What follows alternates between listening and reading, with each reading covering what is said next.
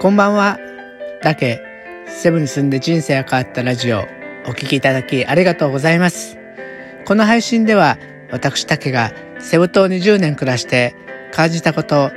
変わったこと、楽しかったこと、悔しかったことなど、いろんなことをヒントに、ちょっと知っていれば、あなたの気持ちが少し楽になれるかなって話をできたらと配信しています。セブのことだけでなく、日常で感じること、将来の夢や希望など、ちょっと元気になれるビタミン剤を目指してます。今日は記念すべき第25回です。今日は実はね、えー、日帰りで、え、さっきまで名古屋に行って帰ってきてたとこなんですね。どういう仕事かっていうと、実は数年前からフィリピン英語留学を始められている高校があって、まあその生徒がね、すごい英語力が伸びてきて、まあそれをね、学校の特徴として人気を上げていった学校さんなんですけど、今年はね、コロナで全ての海外渡航が中止になったんですけど、まあ来年でね、なんとかフィリピン留学をしたいってことで、まだね、あの、ビザもオープンしてないので、はっきりは決まってないんですけど、その学校すっごいやる気で、6月に、まあ、生徒50人送りたいってことで、もう航空券の手配は終わりましたって言われちゃいました。すごいですよね。でもそれだけね、フィリピン留学にすごく熱を入れられてるんで、まあ私たちもね、なんかサポート、私は観光省っていうところで、英語留学もサポートするのが仕事なんで、まあなんとかね、そんだけが、すごい思いを持ってる学校さんは、なんとかお手伝いしたいと思って、えー、うちの代表と一緒に行ってきました。今日はね、あの、その最近話題、最近というか近年ね、ちょっと話題になったフィリピン英語留学のことについて少しお話をします。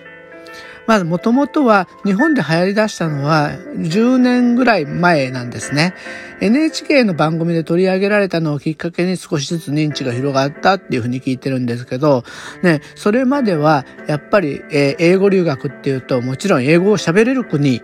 英語が母国語の国に行くっていうことが主流でした。アメリカとかね、イギリスとかオーストラリアとかカナダとか。今もね、そういったとこは全然変わらないんですけど、実はね、フィリピンは、えーえー、第二外国語が英語、英語が公用語になってるんですよ。だから街中で普通に英語が喋れます。こんな話もね、多分映画の話とかの時にしたと思うんですけど、だから、英語を喋、日常的に皆さん普通に使えるんですね。えー、ハリウッド映画とかが字幕なしでやってるんですけど、本当に普通の人がその映画を見て泣いたり笑ったりしてるから完全に英語を理解してるなっていうふうに思います。で、えー、何がね、フィリピン英語留学がすごく人気にな、人気になったかっていう原因は、もちろんね、えー、アメリカやオーストラリア、えー、と比べて料金が安いってことなんですよ。これがね、意外に反対に安かろう、悪かろう、悪かろうみたいな感じで思ってる人もいるんですよね。えー、フィリピン人って英語喋れんの？で、安いのはやっぱり質が悪いからじゃないって思ってるんですけど、思ってる人もいらっしゃるんですけど、これは単に、あの、国の物価が違う。それが原因なんですね。えー、アメリカの先生のお給料とフィリピンの先生のお給料って全然違うんですよ。フィリピン人大変ですよね。実はフィリピンのマニラの1日の最低労働賃金っていうのは、わずか1日働いても、えー、1000円ぐらい。っていうことなんですね。1時間じゃないですよ。1日で1000円なんですよ。まあ、それを比べるとね、そしたら、外資の入っている語学学校とか学校が、えー、先生をたくさん雇った時に経費どっちがかかるかっていうともちろんね、フィリピンの方が安い。だから留学のコストを下げれるんですね。で、留学のコストをただ単に、まあ、下げるだけじゃなくて、その下がった分で、たくさん先生を雇って、えー、マンツーマンにしよう。これがフィリピン留学の特徴なんですね。日本人ってやっぱりシャイじゃないですか。で、例えば20人とか30人の生徒がいて、英語あの英語の先生が1人えー、例えば白人の先生、アメリカ人の先生が一人いるじゃないですか。もしね、その授業で何かわからないことあっても、みんなを差し置いて、そのアメリカ人の先生に、先生はここはわかりませんってみんなの前で手を挙げるのも恥ずかしいし、ましてやわからないとこを英語で聞いて英語で答えられるっていうのを乗り越えないといけないと思うと、なかなかね、そこ日本人苦しいんですよね。それが反対にマンツーマン二人っきりだったら、ちょっとこれ恥ずかしいんですけど、実は私これもわかんないんですってこそっと聞けるじゃないですか。だからそういうのがあって、すごくビギナーにはフィリピン英語がすごく向いてるって言われてるんですね。